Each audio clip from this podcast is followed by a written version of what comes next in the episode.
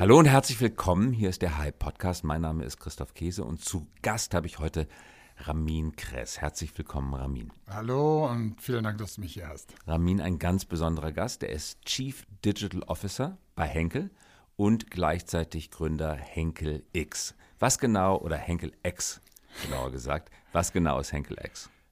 Henkel X ist unsere Plattform, die wir ins Leben gerufen haben letztes Jahr im Februar und dem Dach sich eigentlich mehrere Aktivitäten verbergen. Wir haben drei Core-Prinzipien, auf denen wir, oder die schnellsten, auf denen wir das gebaut haben. Und da geht es um Experience, Experimentation und das Ökosystem. Und äh, unter diesem Aspekt haben wir äh, verschiedene Programme zusätzlich aufgebaut. Ich kann vielleicht einmal ganz kurz erklären, was sich hinter den drei Säulen ver verbirgt. Und vielleicht vorweg noch, Ramin, was bezweckt ihr damit?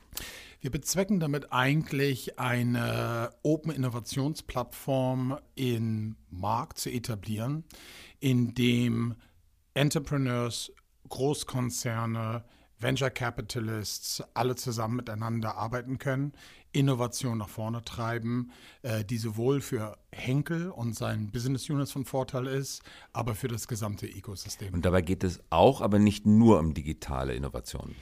Es geht äh, nicht nur um digitale Innovation, es geht hauptsächlich um neue Geschäftsmodelle äh, zu entdecken, äh, die wir zusammen mit unseren Partnern äh, aufbauen in ganz traditionellen MVP-Modus. Es geht darum, äh, auch eine kulturelle Veränderung äh, hervorzurufen. Und zwar nicht nur bei Henkel, sondern mit allen Partnern zusammen. Und warum ist das nötig? Henkel ist ein weltweit erfolgreiches Unternehmen, das in Sparten wie Klebstoff und wie Gesundheit eine und in Schönheit eine sehr bedeutende Stellung weltweit einnimmt. Warum braucht es einen Innovationsschub? Ich glaube, ähm, jede Organisation braucht Innovationsschübe, hat sie auch schon immer benötigt. Ich glaube, dass durch die Digitalisierung die Anfrage nach einer Geschwindigkeit zur Innovation viel, viel schneller geworden ist. Und viele, viele Großkonzerne, viele Firmen sind nicht in der Lage, mit der Geschwindigkeit umzugehen. Und somit ist die Gefahr, nicht in der Innovation äh, oder nicht der Innovation stattzuhalten, sehr, sehr groß. Und äh, es geht natürlich darum, weiterhin Relevanz im Markt äh, für Henkel, für die Produkte von Henkel zu haben, in den Jahren zu kommen. Und die drei Ansprüche oder drei Wegmarken oder Wegpfade, die ihr beschreitet bei Henkel X, die du gerade angesprochen hast, welche sind das genau? Ähm, ich erkläre mal ganz kurz, was sich hinter jedem äh, dieser drei Pfeiler verbirgt und dann auch, wie die zusammenkommen, weil ich glaube, ein Pfeiler alleine würde nicht äh, zum Erfolg geführt haben. Und äh, somit ist es wichtig zu verstehen, dass das eigentlich die Ingredients von den drei sind, die das Ganze machen. Im Ökosystem war meine Vision, dass ich wirklich Mentoren haben wollte, ähnlich wie man das auch aus äh, der Startup-Szene kennt.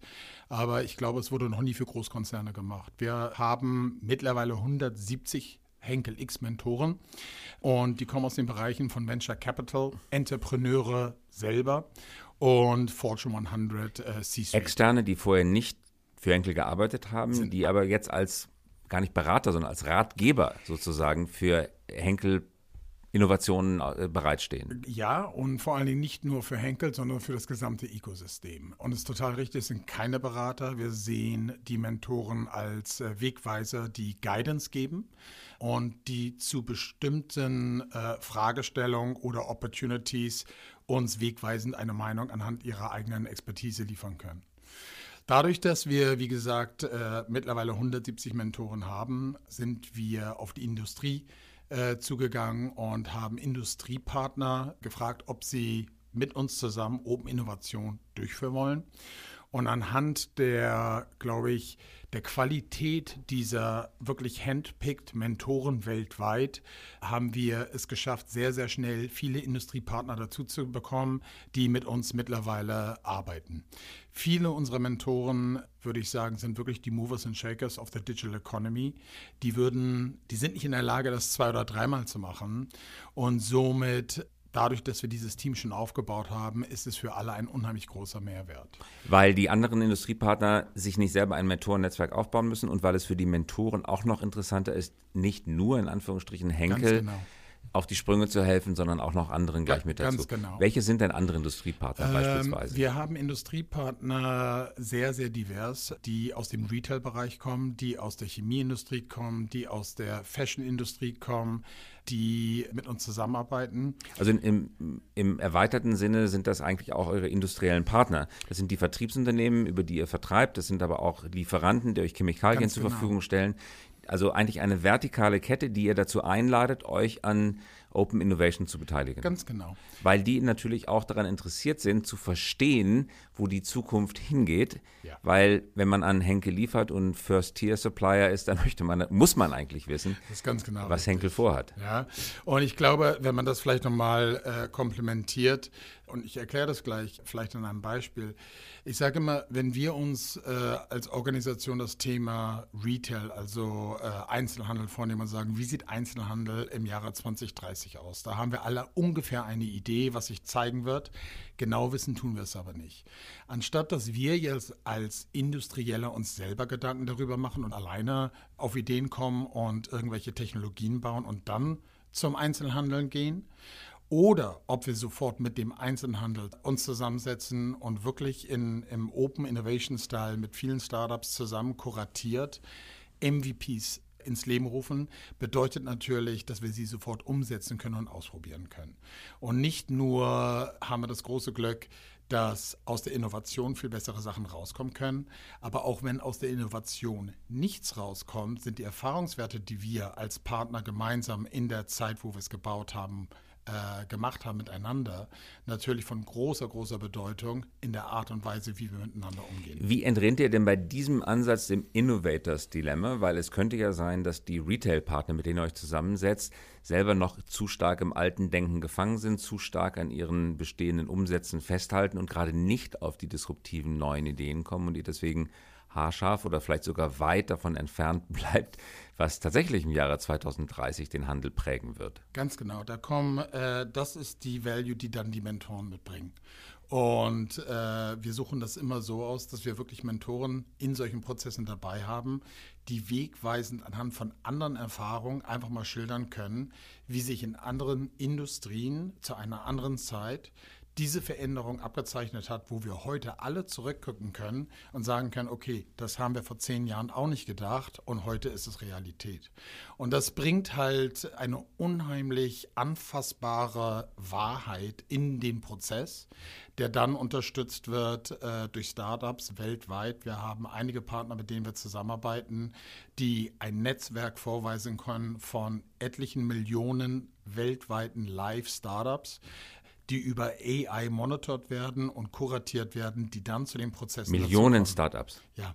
Es gibt Millionen Startups in dem Sektor, der euch interessiert? Wir können gleich mal über den Sektor reden, in dem wir fungieren, ja. weil ähm, natürlich ist der Sektor von Henkel X weitaus größer als der, in dem nur Henkel momentan vielleicht drei Sparten spielt. bei Henkel und ihr geht über diese drei Sparten hinaus. Weit, weitaus rüber hinaus, ja.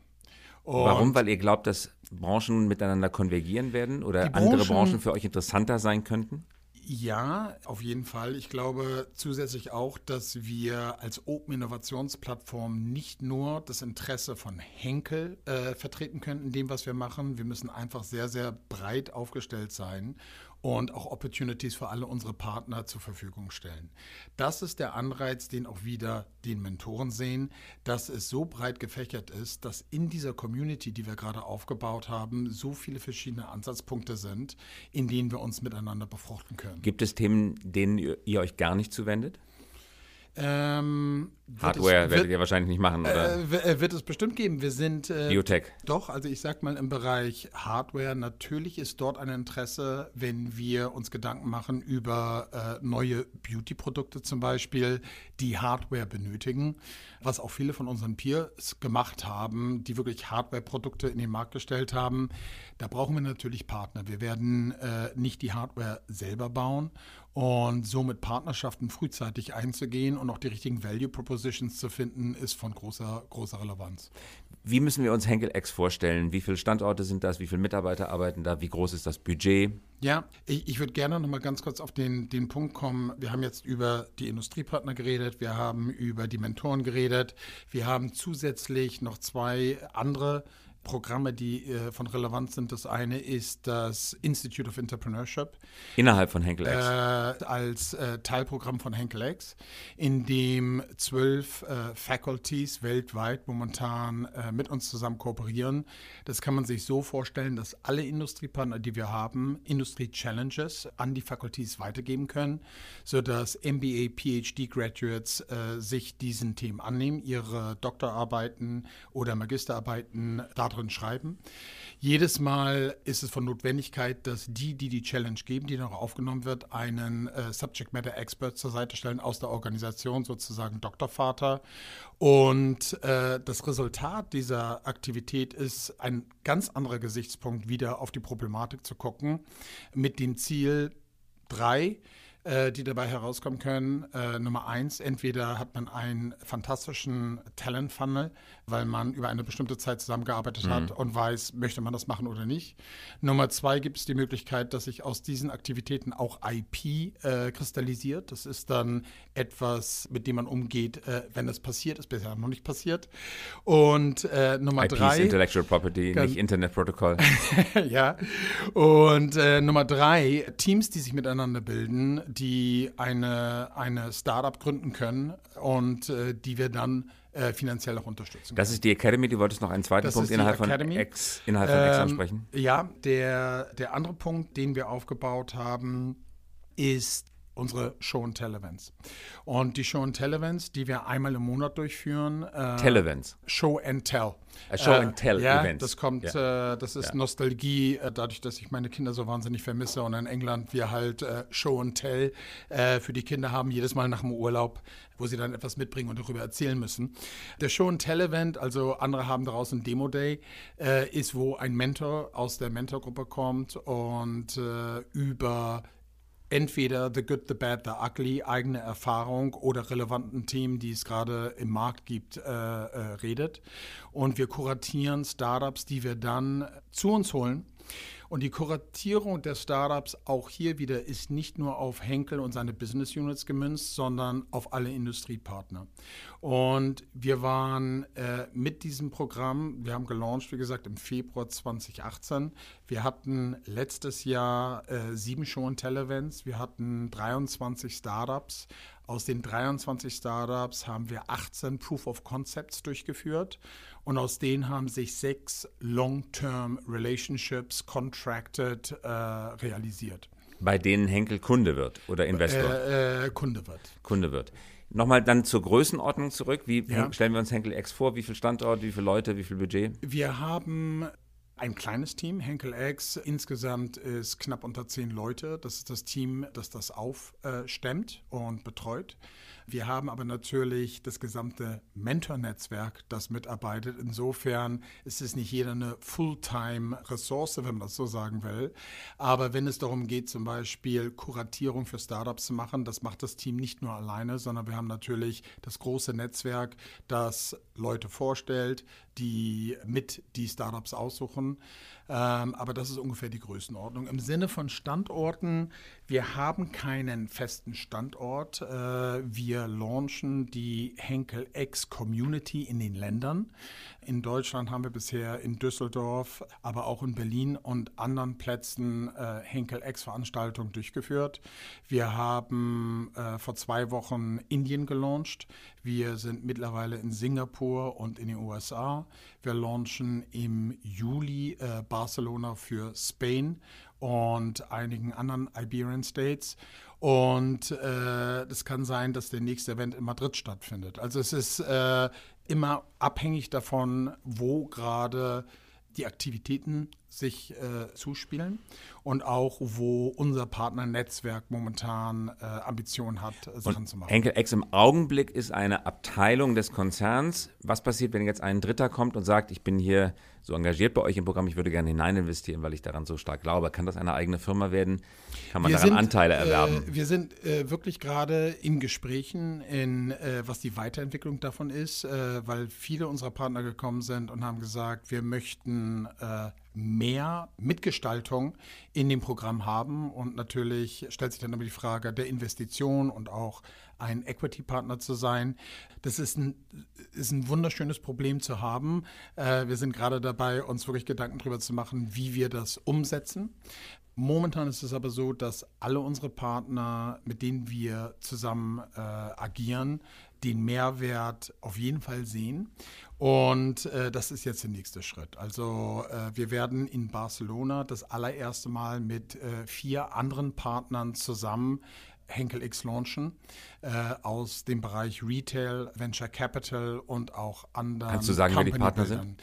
Äh, kann ich noch nicht, noch nicht? sagen. Okay. Äh, das wird aber in den nächsten zwei Wochen bekannt gegeben. Bekannt. Gut.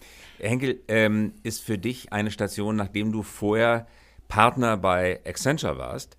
Du bist 2017, glaube ich, zu Henkel gekommen. Das ist richtig, ja. Und warst vorher, wie gesagt, Partner bei Accenture, was hast du vorgefunden, als du Chief Digital Officers, eine neu geschaffene Position? Du bist der erste CDO von Henkel. Als du äh, dort angekommen bist, was war die Aufgabenstellung? Was hast du vorgefunden? In welchem Zustand befand sich die Digitalisierung des Unternehmens zu diesem Zeitpunkt? Lass mich so anfangen mit, äh, was ist die Aufgabenstellung? Ich glaube, die Aufgabenstellung war relativ äh, loose definiert im Sinne von einigen Ambitionen, die Henkel natürlich ganz klar in der Strategie 2020 vorgelegt hat, in dem es um digitalen Wachstum geht.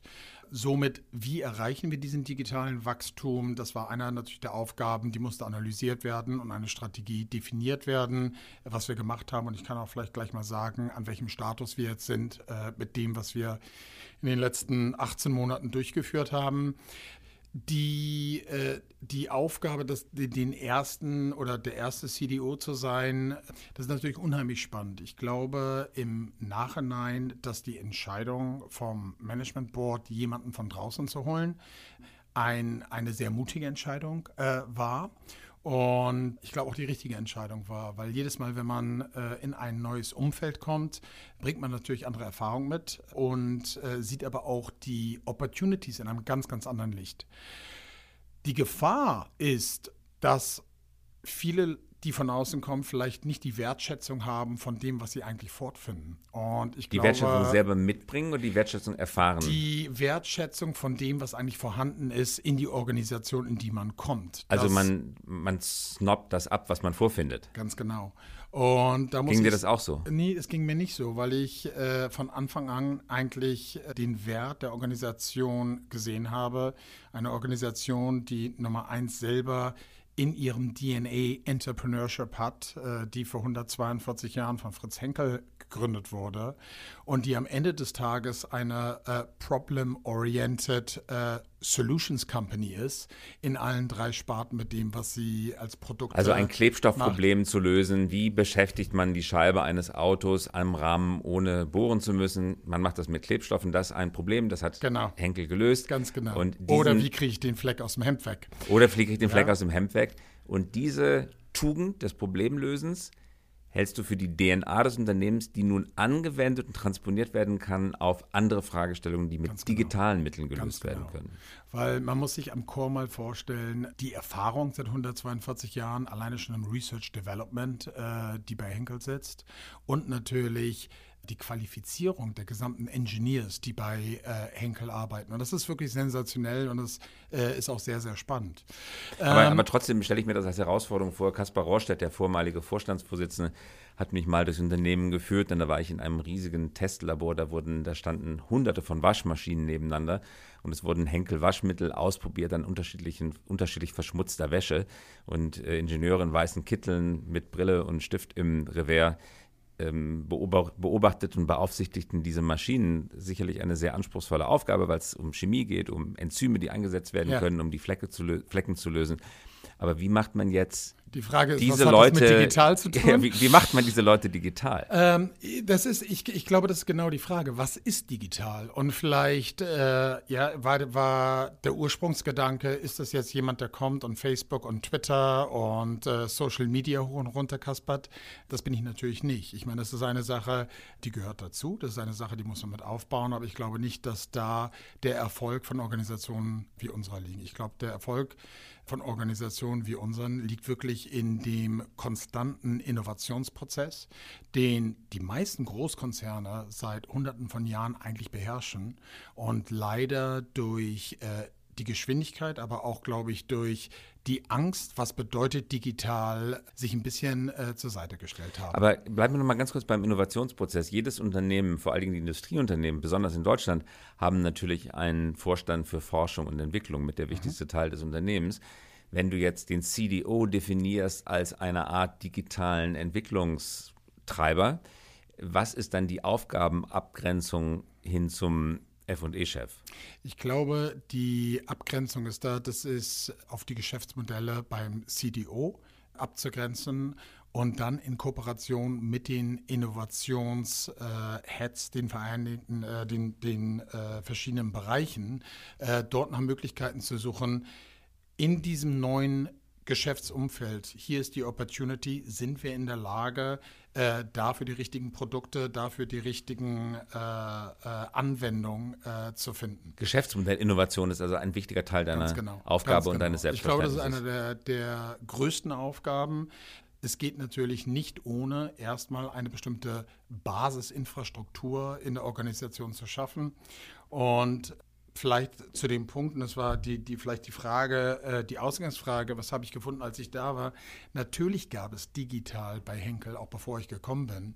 Ich glaube, was wir in den letzten 18 Monaten erreicht haben, äh, an dem Punkt, an dem wir jetzt angekommen sind, wir haben eine digitale Infrastruktur definiert, die aus verschiedenen Technologies besteht, also ein Technology Cluster sozusagen, der äh, die Basis für die Art und Weise, wie rede ich mit meinen Kunden, meinen Endkunden, äh, wie kann ich mit Daten umgehen, was ist unsere Datenstrategie.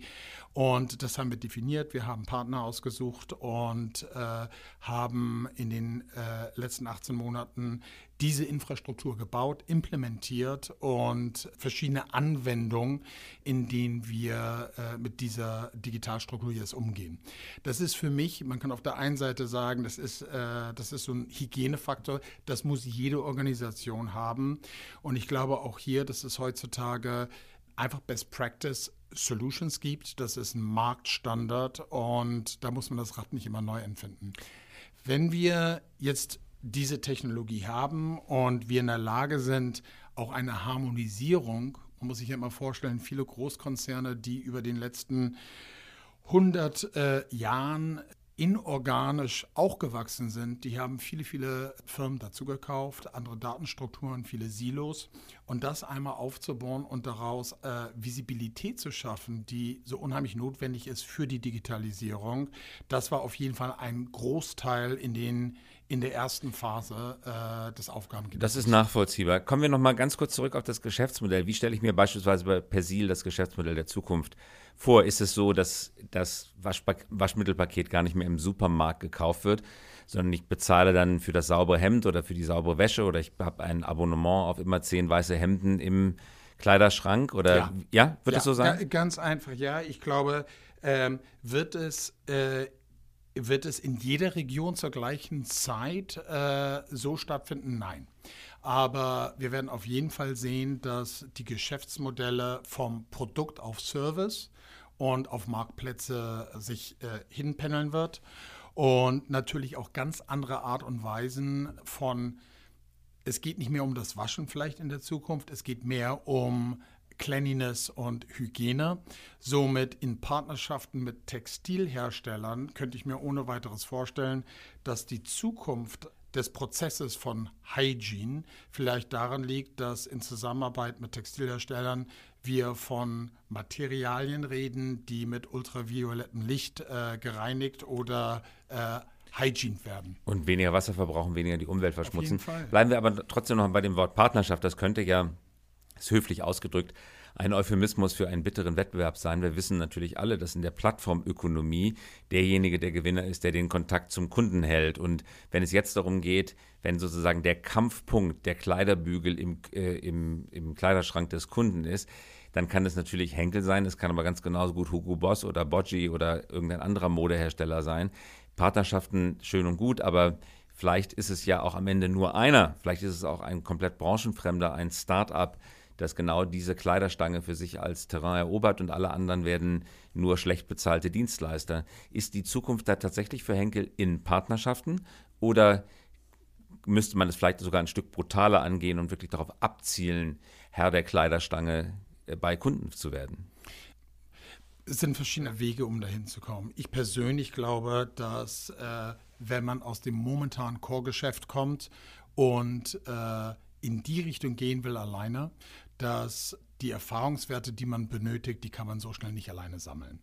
Und somit glaube ich, dass in Partnerschaft äh, gerade am Anfang viel mehr bei herauskommen kann, ich sehe auch in dem Beispiel, was wir jetzt gerade äh, hier ins Leben gerufen haben, sehe ich für jeden eigentlich einen bestimmten Platz. Und jeder hat eine bestimmte Core-Kompetenz, die er mit äh, in so ein neues Gebilde äh, bringen kann. Ich glaube nicht, dass man das alleine äh, heute machen kann. Das ist aber natürlich auch der Grund, warum die Kooperationspartnerschaften, auch das, was wir pflegen über Henkel X, äh, so wahnsinnig wichtig sind. Wird es dann in der Innovationsstufe irgendwann soweit sein, dass man der Erste ist, der sagt, wir glauben hier dran, das sind super gute Ergebnisse und man dann schneller sein kann und sagen, ich möchte diesen Markt für mich erobern? Ganz bestimmt. Abschließende Frage, Ramin. Das wichtigste Ziel, das du dir für 2019 vorgenommen hast, welches ist das? Äh, Nummer eins, mehr Zeit mit meiner Familie zu verbringen. Okay, äh, berufliches Ziel noch? Sei, sei dir gegönnt und viel Erfolg, zwei, aber das berufliche Ziel? Ähm, äh, ich, möchte, ich möchte wirklich 2019 es geschafft haben, dass äh, wir als Gesamtindustrie, dass auch die Politik äh, sich dem Thema annimmt, dass wir in der Lage sind, mehr von unseren RD-Dollars zusammen äh, zu investieren, speziell in Technologien, äh, die früher oder später alles Commodities werden. Im Gegensatz zu dem vielen Wagniskapital, das fließt, weil das Ganz genau. Wagniskapital genau. weltweit in fast allen Branchen mittlerweile rein in Dollar und Euro und Yen ausgedrückt mehr ist als das äh, Forschungs- und Entwicklungsbudget der traditionellen Unternehmen. Ich glaube, äh, Christoph, dass das Problem ist, und ich glaube, das ist, äh, das ist ein Problem, äh, was sich über ganz Europa momentan streckt. Wir haben einen unheimlich großen Bedarf, dass wir als Industrie bestimmte Standards mit definieren. Und diese Standards äh, können wir nur mit definieren, wenn wir anfangen, miteinander äh, besser zu kooperieren. Wenn wir das tun, sind wir schneller in der Lage, eine Basistechnologie in den Markt zu heben, auf den dann wieder Entrepreneurship äh, sich frei entfalten kann. Also wir sehen dann eine große Henkel-Bayersdorf-Kooperation, so ähnlich wie wir die großen Autounternehmen bei hier, dem Navigationssystem, gemeinsam arbeiten sehen? Ja, oder andersrum gesagt, äh, wenn wir uns äh, beide zurückerinnern, vor 15, 20 Jahren, was in der Medienindustrie passiert ist, das ist der gleiche Vergleich wie heute. Alle Musikorganisationen und Musikfirmen ihre Künstler auf Spotify platzieren, aber sich nicht mehr über die Technologie von Spotify Gedanken machen. Absolut. Also L'Oreal, Henkel, Bayersdorf ziehen an einem Strang. Im äh, Bereich Infrastruktur äh, auf jeden Fall. Das war Ramin Kress von Henkel, CDO und Gründer Henkel X. Danke Dank. fürs Kommen. Danke dir. Hat Spaß gemacht. Und das war der Hype Podcast und wir hören uns wieder in der kommenden Woche.